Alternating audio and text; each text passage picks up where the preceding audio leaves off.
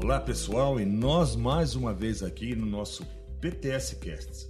E hoje vamos abordar nesse novo episódio um tema bastante interessante: cadeia de suprimentos, processos e como a tecnologia pode nos ajudar nisso tudo. E para isso nós convidamos duas pessoas. Uma que já é da casa, está sempre aqui, que é o nosso amigo André, nosso diretor aqui da Inova, André Santos. E hoje nós fizemos um convite para uma pessoa que eu conheço já há um bom tempo, que sempre vem atuando nesse segmento, que é um professor, é consultor, é mentor, é pesquisador, colaborador e por aí vai. Que é o nosso querido amigo de muito tempo, José Francisco Montovani, mais conhecido como Kiko. Tudo bem, Kiko? Como que você está? Tempo nós não, não nos vemos aí. Olá, Nelson. Estou bem, obrigado. É um prazer, agradeço o convite. André, também companheiro aí da jornada né, do 74.0, a equipe envolvida aqui ao redor. Então, um prazer estar aqui com vocês. Espero também conseguir contribuir com algo aí. Mas vai e o que vem pela frente? É lógico que vai, vai conseguir. o que vem pela frente? Já contribui muito, pô. Hoje, hoje nós vamos falar, sabe para quem? Para aquele ouvinte nosso que tem muitas dúvidas, né? Muitas dúvidas. Por que, que essa bendita tecnologia, a gente bate muito nisso. O que, que é isso? O que, que isso pode, pode me ajudar? O que não pode? Né? Não é isso, André? Isso aí, isso aí. Kiko, obrigado pelo seu tempo, valeu, nação. É, é isso aí que a gente está tá aqui para isso. Né? Falar de digitalização da cadeia de suprimentos. Como que isso se dá? Existe um processo? Como o empresário se prepara? Como que, qual a vantagem? Me explica um pouquinho dessa, desse início aí do que é uma digitalização, uma transformação digital para a empresa. Legal, legal, André. Vamos lá. É, eu gosto também de começar falando quando a gente aborda as questões, eu costumo falar as questões 4.0, né? É, a gente, às vezes, também na fala, a gente acaba assustando um pouquinho, né? Fala como altas complexidades, né? e não é bem assim. É lembrar também o empresário? Lá no comecinho, na idealização do negócio, como é que ele começou, né? qual foi o planejamento, os caminhos que ele percorreu, dá trabalho, né? Então é isso, o processo é trabalhoso, né? mas se você tiver a persistência e o foco com relação ao próprio desenvolvimento do negócio, né, ele tem que mergulhar também nesse cenário de é, adequação à realidade 4.0. Isso vai trazer a competitividade. E a cadeia de suprimentos, ela é um dos eixos né, que vão integrar todas as ações de uma empresa.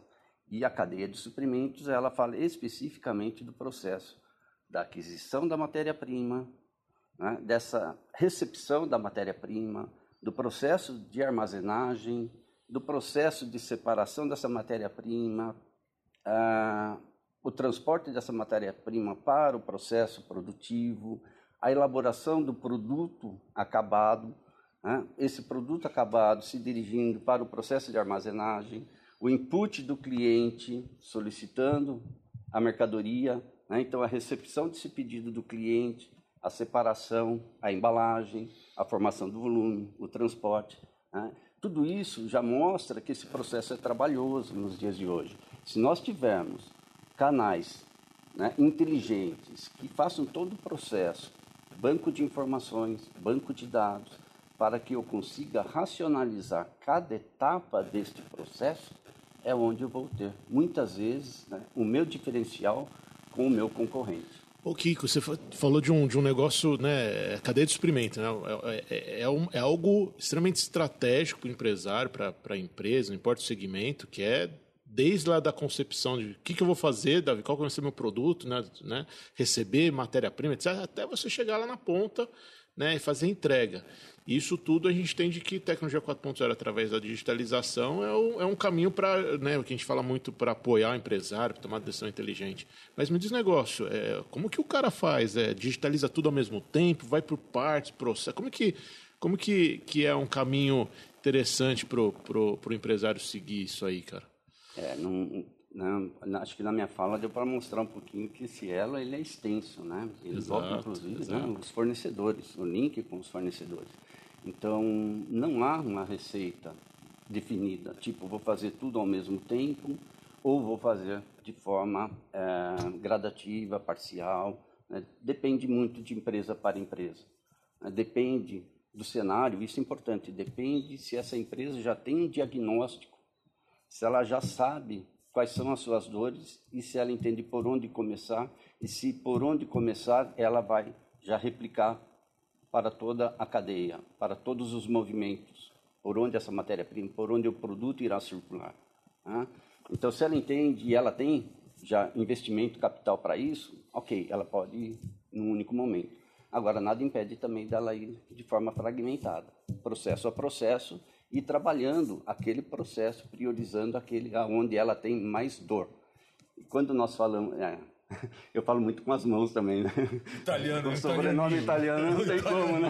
A mão É que sabe acompanha. o que é, pessoal? Vocês que não sabem, a gente tem uns microfones aqui na mesa e se a gente bate aqui a mão, começa a captar. Então o italiano aqui estava falando e batendo a mão, eu fiz um sinal para ele aqui. Mas vamos embora, que aqui também é italiano. Tem viu? jeito de pendurar esse negócio aqui, não? Vamos embora. Obrigado. Imagina. Realmente não pensei nisso. É... Ah, bacana, isso aí Então, então, é de ponta a ponta e, e- e vai dependendo do, do entendi que é do, do cenário da realidade de cada um, né? E, e- se você, ouvinte, também acompanhou né, o episódio com o professor Antônio Carlos, ele falou também um quesito interessante, né? ele falou das dores. E eu falei agora há pouco também né, da questão da priorização, por onde começar. Né? Então, isso também é, é um canal que tem que ser levado em conta, que você, empresário, deve buscar ajuda, tá? no sentido, a minha dor é essa, mas qual é a origem da sua dor? Né? Isso tem que ser investigado. Então, muitas vezes, esse vou começar por aqui, por livre, espontâneo, pode também ser um risco. Tá? Então, para minimizar esse risco, o CET tem toda uma estrutura para isso, consultores específicos. Procura CET. Né? Aqui eu posso te acompanhar, se for canal de suprimentos, outros professores também estarão juntos, mas nós realmente investigaremos e daremos um diagnóstico. né? Olha, a sugestão é começar por aqui. tá? Perfeito. E, Então e é- tem essa priorização. Viu, Kiko? É, e tem uma coisa muito interessante, né? Que hoje, para as empresas de pequeno porte, né? Que é, eu sempre digo isso, né? O, o pequeno empresário ali, ele se preocupa muito com a questão de custo, né? Porque ele tem que pagar a conta. E hoje muitos desses software que, softwares que vão colaborar para esse controle dele são softwares de prateleira, né? Que hoje tem uma facilidade muito grande de se encontrar, né? Isso ele vai ter, obviamente, entender qual vai ser a necessidade que ele tem, né? Para ele buscar. E isso é, você acredita, né? E é importante, eu também acredito nisso, mas era bom a gente falar. Esse tipo de digitalização, desses controles, vão influenciar diretamente na competitividade dele, não é isso? Uhum, com Você não, certeza. você não acredita? É, isso vai ajudar, né? Quer dizer, ele ter um, um resultado melhor do seu negócio, não é, não é verdade? Sim, sim. Ele precisa adequar, né, dentro desse processo de digitalização, não tem como ser diferente. Ele precisa também de embargos tecnológicos. Né? Então, softwares, eh, nós falamos aqui sobre processo, então, de repente, na, no desenvolvimento do produto, né? um, um software, um CAD, né, desenho assistido por computador, tá? elaborando esse produto, traçando o desenho desse produto e fala assim, né, nossa, estou falando de, de desenvolvimento de produto, onde que isso esbarra lá na logística, né? Então esse também conhecimento, esse software também vai trazer todo um comportamento né, de como esse produto né, será movimentado, quais são os cuidados durante todo esse processo, tá? Perfeito. De eh, elaboração na linha de produção, aguarda, separação, entrega, né? todo o movimento de transporte. Então, esse produto vai sofrer esforço. Então, ele precisa também conhecer, ter uma ideia muito gigante, eu costumo falar isso, a identificação do produto? A conscientização de como ele se comporta junto aos colaboradores, isso é interessante também. E você sabe, né? é, eu tenho, nós temos um exemplo aqui no Parque Tecnológico e nós temos aqui alguns arranjos produtivos locais. E quando nós, nós estamos falando aqui em tecnologia 4.0, a gente, obviamente, acaba focando muito na indústria, né? porque a indústria, aqui nós temos 70% da arrecadação do, da cidade vem da, da, da área industrial. Mas nós temos um, um, um APL aqui, um arranjo produtivo agro. Né? Então, nós tivemos um exemplo, né? é, essa questão de software né, e digitalização e, verificação de processos, suprimentos. E nós temos um, um produtor de é, mamão papaya. Mamão uhum. papaya. Pasme, ele mandava um caminhão por semana para o SEASA, para o CEAGESP, São Paulo. 30% voltava. Por quê? Amassado, mal embalado, perdia isso. Uhum. Então a gente acabou fazendo um trabalho e esse pequeno produtor lá colocou um, um softwarezinho para ajudá-lo, como um procedimento de colher, de embrulhar, de colocar na caixa, de armazenar, de pôr no caminhão, de transporte. O caminhão não pode passar de uma velocidade maior numa estrada tal para não. Tudo isso para ele hoje ele perde entre 8% só, né? Então isso tudo, quer dizer, foi exatamente isso. Foi criado, foi, ele foi buscar, ele nos procurou, nós é, buscamos uma alternativa digital para ele, para esse controle do processo dele, que é um processo. Não é uma indústria de, de fábrica, mas é um processo né, agrícola.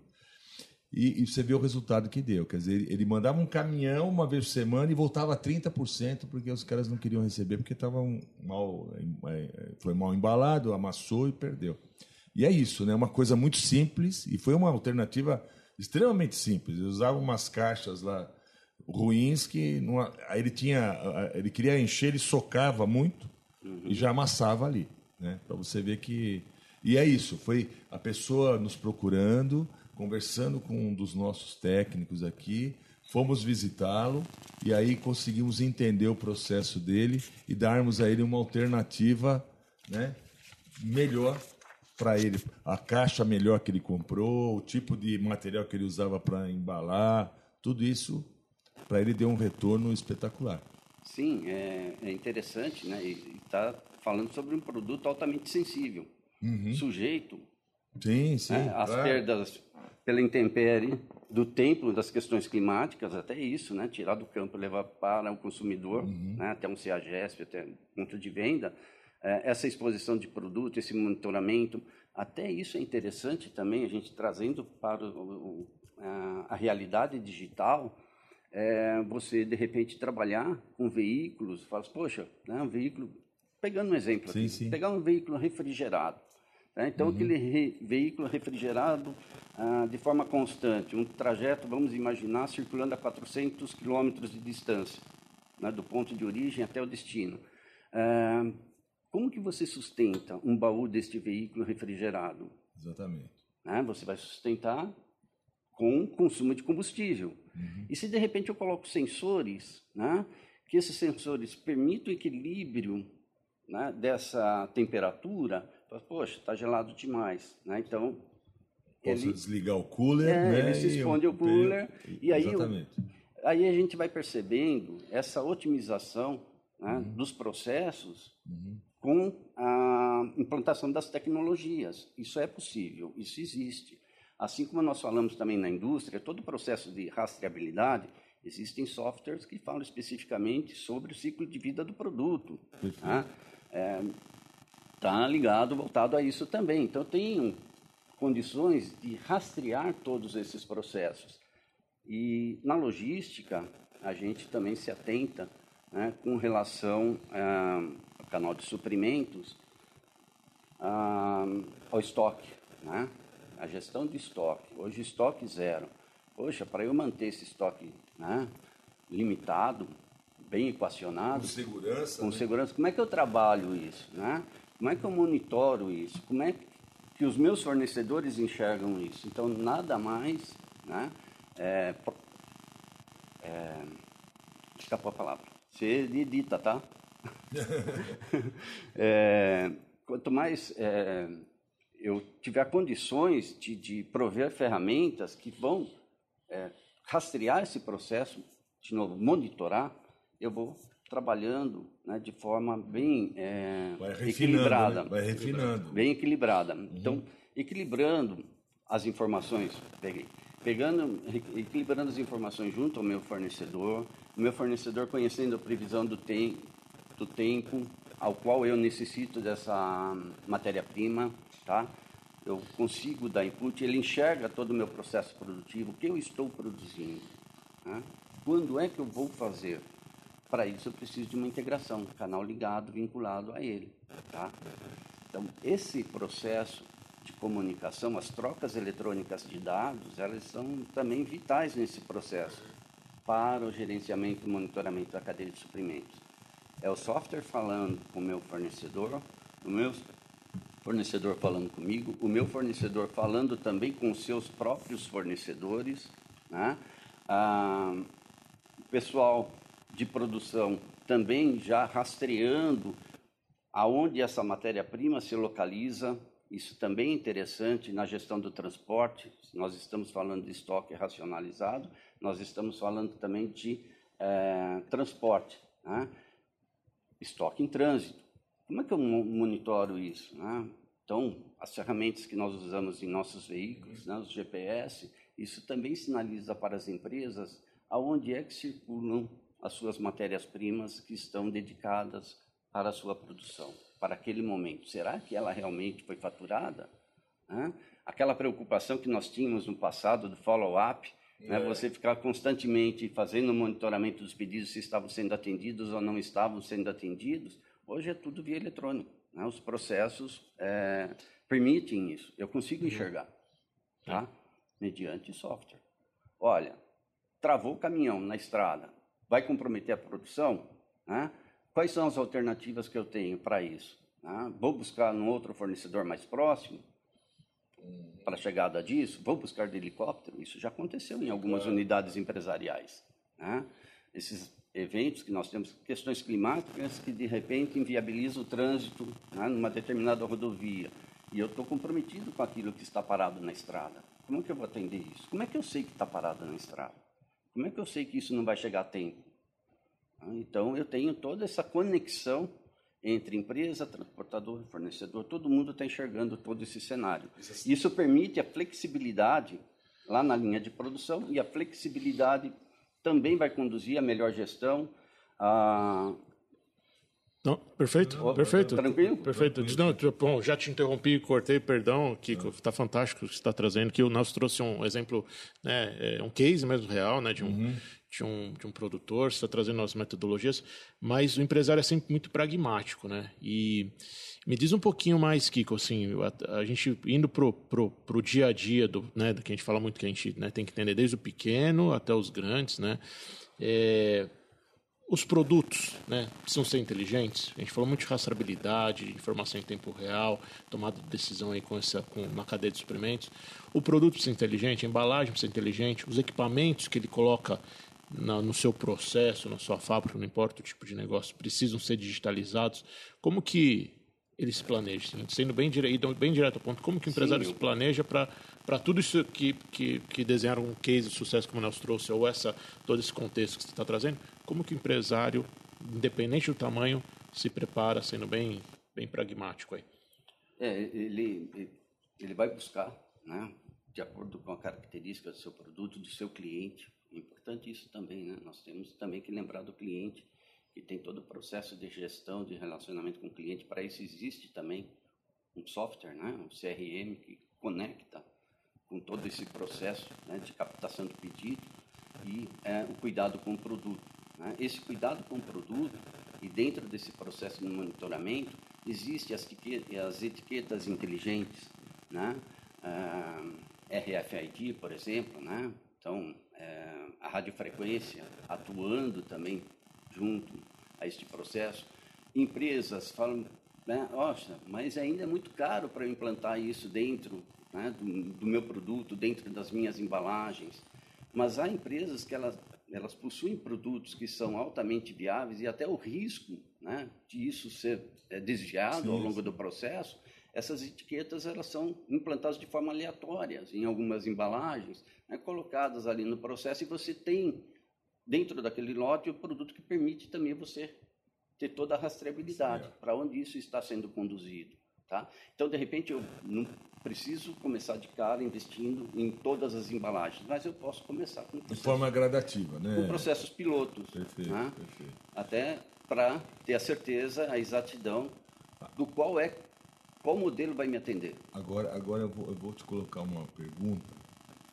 Depois eu vou dar um exemplo que a gente verificou aqui num, numa grande multinacional aqui de Sorocaba.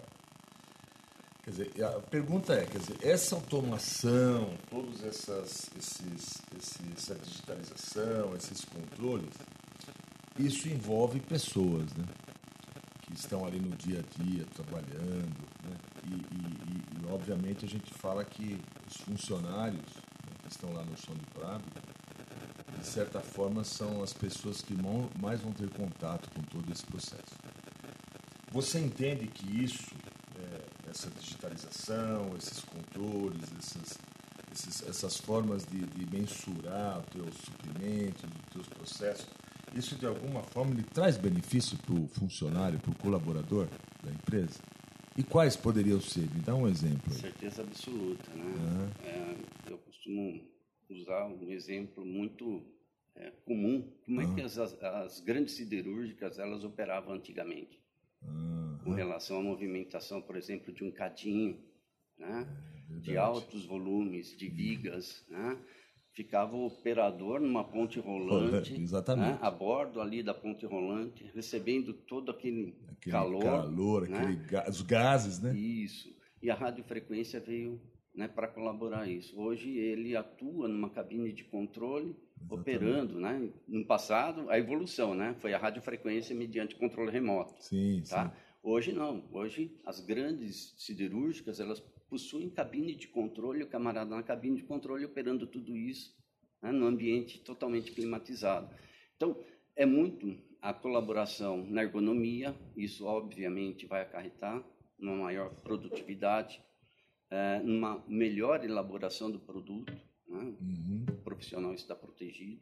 E, claro, ele tem que ser treinado também ah, para absorver essas tecnologias. Né? Então, também né? Tá aí o empresário ouvindo, pode também utilizar os recursos do CT 4.0, né, para treinamento, né, para essa mão de obra, para que ela assimile e fale, olha, isso aqui é para o bem, não é?